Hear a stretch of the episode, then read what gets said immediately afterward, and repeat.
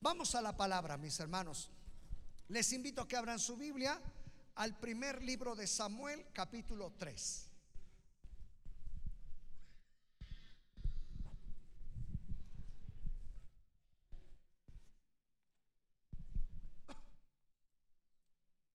Primer libro de Samuel, capítulo 3. ¿Y qué le parece si leemos del versículo 1?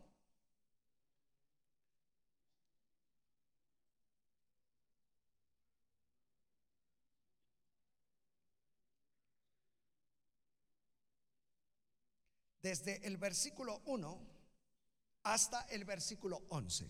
¿Lo han encontrado? Yo voy a esperar, voy a esperar para que todos lo podamos tener. Creo que ahora sí. Dice la Sagrada Escritura, el joven Samuel ministraba a Jehová en presencia de Elí. Y la palabra de Jehová escaseaba en aquellos días, no había visión con frecuencia. Y aconteció un día que estando Elí acostado en su aposento, cuando sus ojos comenzaban a oscurecerse de modo que no podía ver, Samuel estaba durmiendo en el templo de Jehová, donde estaba el arca de Dios. Y antes que la lámpara de Dios fuese apagada, Jehová llamó a Samuel y él respondió, heme aquí. Y corriendo luego a Elí, dijo, heme aquí, ¿para qué me llamaste? Y Elí le dijo, yo no he llamado vuelve y acuéstate. Y él se volvió y se acostó. Y Jehová volvió a llamar otra vez a Samuel y levantándose Samuel vino a Elí y dijo, heme aquí, ¿para que me has llamado? Y él dijo, hijo mío, yo no he llamado, vuelve y acuéstate. Y Samuel no había conocido aún a Jehová, ni la palabra de Jehová le había sido revelada. Jehová pues llamó la tercera vez a Samuel y él se levantó y vino a Elí y dijo, heme aquí, ¿para qué me has llamado? Entonces entendió Elí que Jehová llamaba al joven y dijo Elí a Samuel, ve y acuéstate y si te llamare dirás, habla Jehová, porque tu siervo oye. Así se fue Samuel y se acostó en su lugar. Y vino Jehová y se paró y llamó como las otras veces, Samuel, Samuel. Entonces Samuel dijo, habla porque tu siervo oye. Y Jehová dijo a Samuel, he aquí, haré yo una cosa en Israel, que a quien la oyere le retinillarán ambos oídos. Yo no sé si usted ha escuchado esta historia. Déjeme platicarle un poquito el trasfondo histórico para que usted pueda entender bien lo que hoy queremos hablar. Usted ha de recordarse que había una mujer llamada Ana que ella no podía tener hijos. No podía tener hijos. Es más, saben que al grado que ella no podía tener hijos, que un día le dijo a su esposo, si no me das hijos, me muero. Anhelaba un hijo. En la Biblia, en el Antiguo Testamento, quiero decirles que una mujer que era estéril era una mujer considerada bajo maldición. A las mujeres en el Antiguo Testamento que no podían procrear, se les consideraba bajo una maldición. Cuando en la sociedad había una mujer que no podía procrear hijos, sabe que la gente la señalaba y decía, Dios por algo la está castigando. Algo habrá hecho. Esta mujer está bajo la maldición de Dios. Ana así se sentía, imagínense. No podía tener hijos. Seguramente en donde vivía, en la colonia, en el lugar donde ella residía, seguramente todos se burlaban de ella, la señalaban, seguramente hablaban de ella. Y por ella un día determinó decirle a su esposo, o me das hijos o me muero. El esposo le contesta y le dice, yo no soy Dios. Yo no soy Dios. El único que puede dar hijos es Dios. ¿Sabe qué hizo esta mujer? Esta mujer tomó una decisión muy importante. fue al templo, porque también quiero explicarles que en los tiempos bíblicos solamente una vez al año, oiga bien, los israelitas podían ir a la casa de Dios. Oiga, qué bendición que usted viene cada semana. El pueblo de Israel, los israelitas, solamente una vez al año iban a la casa de Dios. Y dice la Biblia que esa ocasión, hermano, que Ana, juntamente con su esposo que se llamaba Elcana, fueron al templo. Dice la Biblia que Ana se tiró al piso, comenzó a llorar y comenzó a clamarle a Dios por un hijo. Dice la Biblia que tal fue la escena que ella hizo en el templo, que cuando llegó el sacerdote, que el sacerdote se llamaba Elí, que cuando la miró ahí postrada, tirada, llorando, pensó que estaba ebria. Y se acerca y le dice, mujer, ¿hasta cuándo vas a dejar que se te baje la borrachera? Cuando esa mujer mira al sacerdote, le dice, sacerdote, no estoy ebria estoy acongojada de espíritu. Estoy, oiga bien, acongojada de espíritu. En otras palabras, para que lo entienda usted, estoy derramando mi corazón en la presencia de Dios. Y cuando el sacerdote escucha eso, le dice, ve a tu casa y Dios te conceda lo que le has pedido. La Biblia dice que al año Oiga bien, Ana, Dios le concedió un bebé. Pero aquí está el detalle, que ella le hizo una promesa a Dios. Si tú me das un hijo, yo te lo voy a dar para que te sirva. Eso se llama dedicar. Esto es una escritura bien bonita porque dice la palabra del Señor que cuando Ana trajo a ese niño al templo, le dijo, Señor, yo lo dedico todos los días de su vida para que te sirva a ti. Pero no crea que solamente se lo dedicó y nada más, sino lo dejó al niño en el templo. ¿Usted haría eso? No, pues ni yo. ¿Se imagina? Lo dejó ahí. Escuche bien, ¿sabe a qué edad lo dejó? a los cuatro años de edad. Un niño hebreo se destetaba a los cuatro años de edad. En ese tiempo, esta mujer lo llevó a la casa de Dios y le dijo al sacerdote Elí, aquí te lo traigo, esta es mi primicia, esta es mi ofrenda, esto es lo que yo le dediqué a Dios. Él me dio un hijo, yo se lo doy. Ese niño comenzó a crecer, escuchen bien, este niño comenzó a crecer en el templo ¿Sabe dónde se dormía este niño? A ver, déjeme platicarle un poquito. Mientras que el sacerdote por allá, por allá, por allá arriba tenía un cuarto, al niño le ponían una cama cerca del altar. Haga de cuenta como aquí. Y él le ponían una cama aquí y él todas las noches ahí dormía, ese niño. Ese niño creció cerca del altar. Pero dice la Biblia que mientras iba creciendo ese niño, hubo una cuestión en todo el pueblo de Israel. Dos cosas más bien. Una, hermanos, no había palabra de Dios. Y dos, el pueblo carecía de visión.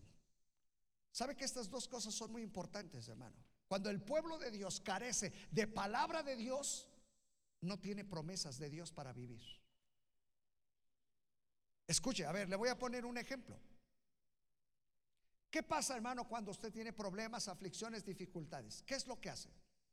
¿Sabe, hermano? En nuestra desesperación lo que hacemos, vamos y buscamos a personas y le contamos, ¿qué crees que tengo problemas con mi esposa?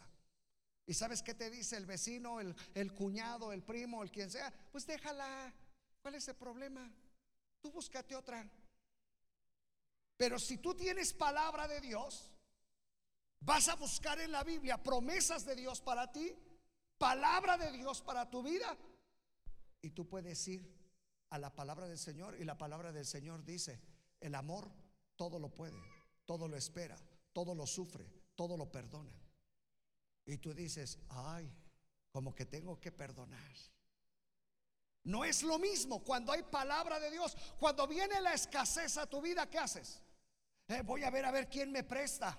Pero si tú tienes palabra, la palabra del Señor dice, mi Dios pues suplirá todo lo que te falte conforme a sus riquezas en gracia. ¿Sabe que la iglesia necesita palabra de Dios sobre de su vida? Si no hay palabra de Dios sobre de tu vida, no hay dirección en el camino, hermano. Es como si buscas una dirección sin tener la dirección. Tú no sales diciendo, voy a buscar tal dirección y, dónde está la dirección. No, pues no tengo. ¿Sabe que muchos caminan así en la vida, hermano? Sin dirección, porque no tienen palabra. Y lo segundo que pasaba en esos momentos en el pueblo de Israel, dice que el pueblo carecía de visión, de visión. ¿Sabes, hermano? La visión tiene que ver, hermano, con lo que vemos. ¿Sabes que llegó al grado que el mismo sacerdote había perdido la visión física. Por eso es que cuando se acercó a la mujer pensó que estaba ebria porque no veía. Y pensó, nada más ella gritaba, ¡ah! ¡Y Dios! Imagínese, y aquel dijo, está de estar borrachilla. Pero ¿sabe por qué? Porque no tenía visión. Y dice la escritura, hermano, que el pueblo sin visión perece. El pueblo que no tiene visión no sabe a dónde quiere ir, hermano. El pueblo que no tiene visión no sabe hacia dónde caminar. Imagínese usted, sale del templo, hermano, va a la avenida, hermano, y todos ustedes lo primero que hacen es ven el letrero que tiene ahí la pecera. Yo no he visto a nadie que diga, la primera que pase me subo. Y ya después que se sube, pregunta, oiga, ¿va la mancha? Va a decir que no miró. Yo voy a la. ¿O no es cierto? ¿Por qué, hermano? Porque a veces caminamos así como cristianos, hermano. Nos embarcamos y no sabemos a dónde vamos. ¿Sabe por qué? Porque no hay visión. Y el pueblo de Israel en ese momento carecía de estas dos cosas. No había visión con frecuencia, hermano. Y lo segundo, la palabra de Dios escaseaba. Oiga, son dos cosas que debemos de tener mucho cuidado, hermano. Ahorita que estamos iniciando el año, yo espero, hermano, que al terminar este sermón usted pueda determinar, tengo visión de lo que Dios quiere para mi vida. Y dos, tengo que aprender a caminar bajo la palabra de Dios sobre mi vida. Porque si no hay palabra de Dios en usted, hermano, ¿qué hace? ¿Qué dice? ¿Qué cuenta? Usted ve a la gente, se acerca con la gente y lo primero, porque recuerde lo que dice la escritura, de la abundancia del corazón habla la boca. Y lo primero que trae la gente aquí es lo que saca. Ay, que ya subió todo, que el gobierno, que esto, que aquello y que nos vamos a morir y ya viene la guerra. Porque ya escucharon, ¿verdad? Que ahorita está de un hilo pendiente, hermano, la guerra. Y que si, hermano, se llegara a levantar la guerra, ay, Dios mío. Tan solo yo escuché el día de ayer, hermano, que de Estados Unidos ya mandaron miles de soldados para allá al otro lado del mundo. Y todos están así temblando. Todos, muchos países, hermano, en todo el mundo les están diciendo, cálmense, cálmense, porque imagínense, hermano, porque se desata una guerra, hermano, y esto va a ser terrible. Todo, hermano, porque mataron a una persona por ahí. ¿Y saben cómo lo mataron, hermano? Si ustedes escucharon por ahí, ya no fueron ni soldados, ya no fueron nada, no, fueron drones específicos. Imagínense, hermano, la, la, pues la tecnología, hermanos, aún para la guerra hoy en día. ¿Y saben cuál es el problema más grande, hermano? Que se puede armar la guerra atómica con esos países. Y toda la gente está espantada. Y si hay guerra, ¿y qué tal? Y yo mejor me voy a mi pueblo. Bueno, yo soy de Naucalpan. Imagínese, hermano, cómo están las cosas. Pero si no tenemos palabra, hermano, ¿en dónde vas a descansar? ¿En dónde? Por eso es que debe de haber palabra en nuestros labios, hermano. Y estas dos cosas estaban sucediendo. Escuche bien esto. Y Dios, a ese niño que se dormía cerca del templo, a ese jovencito, Dios comenzó a hablarle. Escuche bien esto. El sermón yo le he puesto por título, Oí tu voz. Oí tu voz. Quiero preguntarle, ¿cuándo fue la última vez que oyó la voz de Dios? ¿Cuándo fue la última vez que escuchó la voz de Dios? Usted quizás pueda decirme, no, discúlpeme pastor, pero pues yo nunca he escuchado la voz de Dios. Te voy a demostrar que Dios te habla y te habla y te habla y te habla. Le voy a contar lo que me contó un hermano. Él está viviendo una situación muy complicada en su persona. Y él un día vino al culto. Saliendo del culto, vio a una hermana que es parte de la congregación que no tiene un pie. Y cuando este hermano vio a esta hermana que no tenía un pie, ella pensó, ahorita va a salir la hermana y yo creo que va a venir un carro por ella porque no puede caminar. Dice, yo a propósito la seguí y dije, voy a ver cómo se va. Dice, me llamó mucho la atención que salió del templo y se perdió hacia las calles, hacia arriba. Cuando yo la, eh, dice este hermano, cuando yo la vi, Dios me habló. Y me dijo, ¿qué necesidad de venir al templo sin un pie? Y dice, y Dios me habló más a mí y me dijo, ¿Qué necesidad de tenerte ahora en el templo, ahora que ya has perdido a toda tu familia? Dice, yo sentí la voz de Dios hablándome directamente a mí. Dice, porque a veces no entendemos lo que Dios nos quiere decir hasta que vemos todo perdido. ¿Sabes, hermano, que Dios te habla día con día? A través de todo lo que miras, a través de todo lo que pasa a tu alrededor, yo quiero decirte que Dios te está hablando. Sí, hermano. Eh, eh, nuestro hermano, el pastor Caballero, estaba diciendo ahorita que cantaba. Estaba diciendo que antes que terminara el año estuvimos en un funeral, en un, en un sepelio. Estaba diciendo, Dios me habló, que corta es la vida. Y sabe que en ese sepelio, en ese funeral, yo les decía a los que estaban, saben que hasta la muerte, aún en la muerte, Dios nos habla.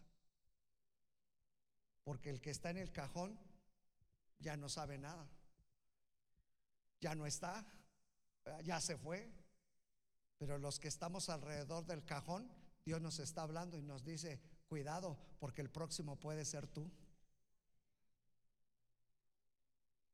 ¿Dios no te ha hablado? Dios te habla de muchas maneras. Dios nos habla a través de sueños. Dios nos habla a través de su palabra. Por eso es la importancia de leer la palabra. Hermano, Dios nos habla a través de lo que pasa a nuestro alrededor. Ve lo que está sucediendo a tu alrededor. ¿No será que Dios te está queriendo decir algo? Seguramente Dios te está diciendo algo. Y mire cómo fue la manera, hermano, que en el tiempo donde no había palabra, en el tiempo donde no había visión, Dios va con un jovencito y le habla. Y le dice, Samuel, Samuel. Y ese jovencito, dice la escritura, que él todavía no entendía, todavía no sabía escuchar la voz de Dios, no había aprendido a discernir la voz de Dios. Y cuando escucha una voz que le dice, Samuel, Samuel, corre y se va hasta donde está el sacerdote y le dice, aquí estoy, ¿qué quieres? Y le dice el sacerdote, no te hablé, vete a dormir. Y vuelve a pasar la segunda ocasión. Y otra vez esa voz, Samuel, Samuel. Y va el joven, se levanta y una vez más va con el sacerdote y le dice, ¿qué, qué quieres? ¿Para qué me llamas? Una vez más el sacerdote le dice, yo no te he llamado. ¿Sabe que a la tercera ocasión, como dicen por ahí, la tercera es la vencida? A la tercera ocasión, ¿sabe que el sacerdote que había perdido la visión, que había perdido la voz de Dios, él dijo, esto esto no es solamente más que la voz de Dios hablándote. Y le dice al jovencito, la próxima vez que escuches tu nombre, que escuches que te llaman, vas a contestar así. Heme aquí, tu siervo oye. ¿Sabe qué le enseñó? A escuchar la voz de Dios. Cuando viene una vez más esa voz y le dice, Samuel, Samuel, el jovencito responde y dice, habla, que tu siervo oye. Ese jovencito aprendió a escuchar la voz de Dios. Mis amados hermanos, hoy estamos comenzando un año y necesitamos, hermano, aprender a oír la voz de Dios. Si tú has determinado es que a mí Dios nunca me ha hablado, yo no puedo comprender las maneras que Dios habla, hermano, yo quiero decirte que Dios te habla de infinidad de maneras. Ve lo que está pasando a tu alrededor. Ve tu propia vida, ve hermano, escucha la voz de Dios a través de la palabra. Dios te va a hablar. Dios nunca va a dejar a nadie sin palabra, mi hermano. Y este jovencito aprendió a escuchar la voz de Dios y le dice, habla que tu siervo oye. Y sabe que cuando este jovencito le dice a Dios, habla que tu siervo oye, ¿saben? No tengo tiempo para explicarles esto más, pero Dios le dio todo el informe sobre lo que Dios iba a hacer. Y Dios sabe qué le dijo. Mira, voy a hacer esto, esto, esto, esto y al sacerdote que estás mirando le voy a quitar la vida. ¿Pero por qué, Señor? Porque perdió dos cosas, visión y palabra. Por eso te estoy levantando a ti, para que tú tengas visión y palabra. ¿Sabe, hermano? Al otro día el sacerdote sabía que Dios le había hablado a ese jovencito y le dice, dime qué te dijo Dios. ¿Se imagina, hermano? Dime qué te dijo Dios. Imagínese ese jovencito lo que tuvo que decirle. Dios me dijo que te va a quitar la vida a ti y a todos tus hijos. Porque en el mismo día que murieron sus hijos, murió él. Y Dios le dijo todo lo que iba a pasar en la nación de Israel. ¿Sabe hermano que cuando aprendemos a oír la voz de Dios, Dios te va a enseñar lo que quiere, lo que Él va a hacer, hermano? No vas a caminar, hermano, sin dirección en la vida. Vas a saber, hermano, discernir entre lo que Dios quiere para tu vida, lo que Dios quiere hacer en tu vida, hermano. Pero si no hay palabra de Dios en ti, ¿Cómo quieres aprender a oír la voz de Dios? Yo quiero, eh, yo quiero pedirte, hermano, estamos comenzando un año, es el año aviva, hermano. Que comiences a avivar la palabra sobre de ti, hermano. En la palabra de Dios comience a fluir sobre de tu vida. Yo sé que vas a escuchar infinidad de voces en el mundo. No se puede, Dios no es, Dios no existe, Dios aquello, Dios lo otro. ¿Y para qué tanto vas a la iglesia y te estás convirtiendo en fanático, en religioso? Yo quiero decirte, hermano, que tienes que aprender a oír la voz de Dios.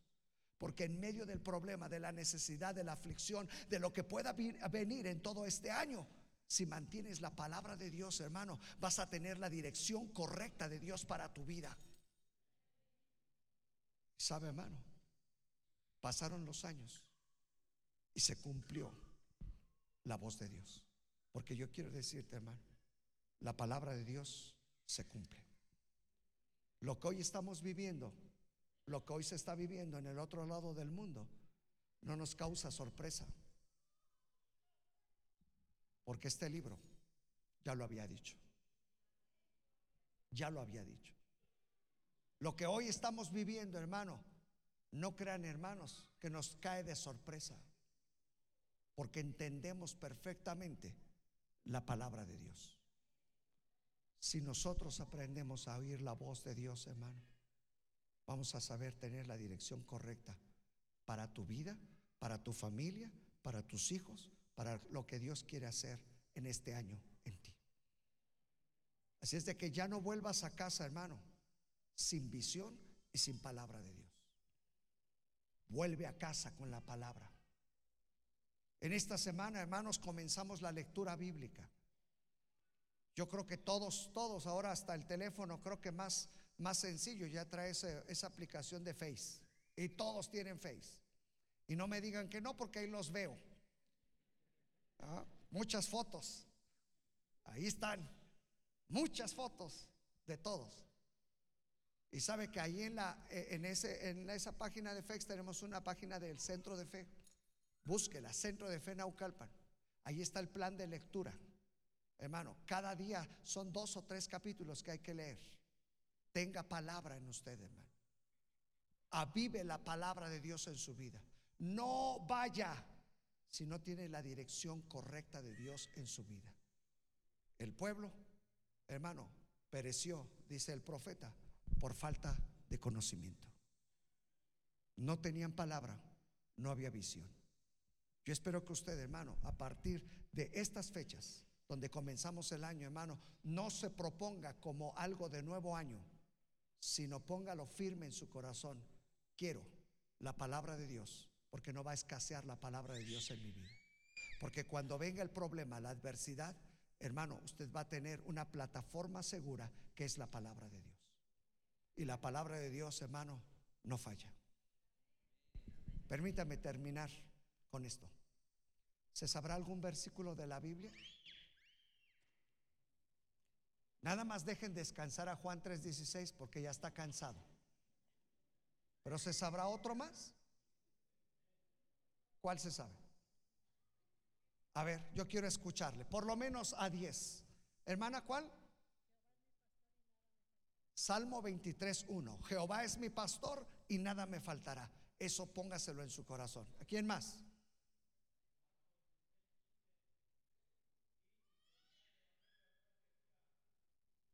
Ahí está, Marcos 16, 15. Luego, hermano.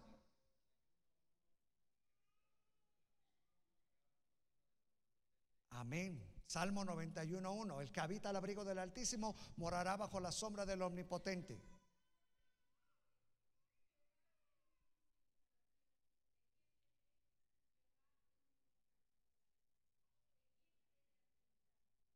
Muy bien. ¿Aún otro más? Salmo 1. ¿Ese salmo cuál es? Ah, dije, el 1 no es, porque el 1 es bienaventurado el varón. En paz me acostaré y asimismo dormiré, porque solo tú, Jehová, me haces vivir confiado. Mire que hay palabra para todo momento, para todo momento. Dos más. Adelante. Vea, dad gracias a Dios en todo, porque esta es la voluntad, oiga, de Dios. Eso es bien bonito. Tesalonicenses 5, eso, 18. Amén. ¿Dónde está eso? Nada más no va a decir por ahí en la Biblia. Ah, ahí está, sí, pero ¿dónde? Sí, hermana.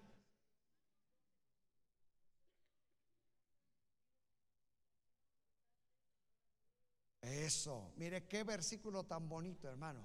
Ah, como dice,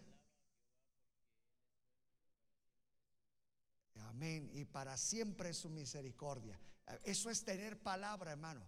Cuando venga el momento crítico, cuando venga el momento alegre, cuando venga el momento, hermano, de cualquier área en su vida, ahí es donde tiene que fluir la palabra de Dios. Recuerde, hermano, la palabra de Dios no vuelve vacía.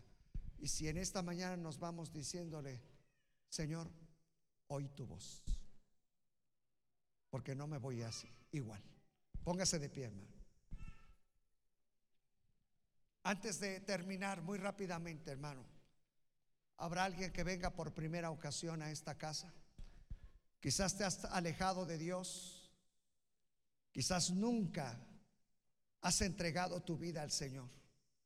Quizás te han hablado del Señor, te han hablado de sus maravillas, de sus bendiciones. Y no sé si haya alguien aquí que quisiera aceptar a Jesucristo como su Señor y como su Salvador. Anhelamos que nadie se vaya a casa igual. Quizás ha venido alguien invitado, has traído a alguien. Este es el momento para que ese alguien pueda aceptar a Jesucristo en su corazón. Si hubiese alguien que esté ahí cercano a ti, ¿por qué no le dices, haz esta oración que va a ser el pastor? Es una oración para que puedas entregar tu vida a Jesús. Enséñale cómo hacerla, yo lo voy a hacer y vamos a pedir a Dios de su perdón. Padre, te damos gracias por tu amor y tu misericordia. Gracias por la muerte de tu Hijo Jesucristo en esa cruz. Porque en esa cruz llevó mis pecados, mis maldades. Porque ahí, ahí dio todo por mí para perdonarme de todo mi maldad, de todo mi pecado. Me arrepiento de mis pecados. Me arrepiento de mi maldad. Acepto a Jesucristo como mi Señor y como mi Salvador. Hoy soy libre porque tú me haces libre. Tú rompes mis cadenas, tú rompes mis ataduras. Y yo acepto a Jesucristo como mi Señor y como mi Salvador. Padre, yo te doy gracias en el nombre de Jesús. Padre, yo ruego por tu iglesia. Que hoy vayamos a casa pudiendo decir, oí tu voz. Que cada momento, cada área, cada actividad, cada una de las cosas que desarrollamos, podamos entender la manera en que tú nos estás hablando, Señor. Que no podamos día con día mantenernos sin la dirección correcta que es tu palabra, Señor. Ayúdanos fortalécenos, guíanos, muéstranos de ti, porque tu gracia y tu bondad es, Señor, sobre tu iglesia. Padre, hoy yo bendigo al iniciar este año a tu iglesia. Bendigo cada hogar, cada matrimonio, cada familia, cada joven, cada señorita, cada varón, cada mujer, cada anciano, cada anciana. Los bendecimos. Y hoy estamos creyendo que la bendición fluirá poderosamente sobre cada uno de ellos, guardándoles, ayudándoles, estableciéndoles, Señor, bajo los principios de tu palabra. Padre, yo les bendigo en el nombre de tu Hijo Jesucristo. Gracias, Señor. Amén. Así como está de pie, hermano, vamos a ofrendar. Vamos a darle a Dios. Usted ha traído algo que, hermano, que dar al Señor. Hágalo con todo su corazón. Hermano, si usted ha traído su ofrenda, su diezmo, su donativo, lo que usted ha preparado para el Señor, hermano, si quiere hacerlo a través de un sobre, hágalo. Si quiere hacerlo así, hermano, no hay ningún problema. Permítame bendecir su economía y ese trabajo. Padre, yo ruego también, Señor, tu bendición en la economía, en el trabajo, Señor, de cada uno de mis hermanos. Y estamos, Señor, seguros que tu bendición será amplia y poderosa sobre cada uno de ellos. Bendice esa fuente de provisión, bendice ese trabajo, bendice ese negocio, bendice esa empresa, bendice sus fuerzas, su salud. Padre, hoy les bendecimos a cada uno de mis hermanos. Te damos gracias en el nombre de Jesús. Amén.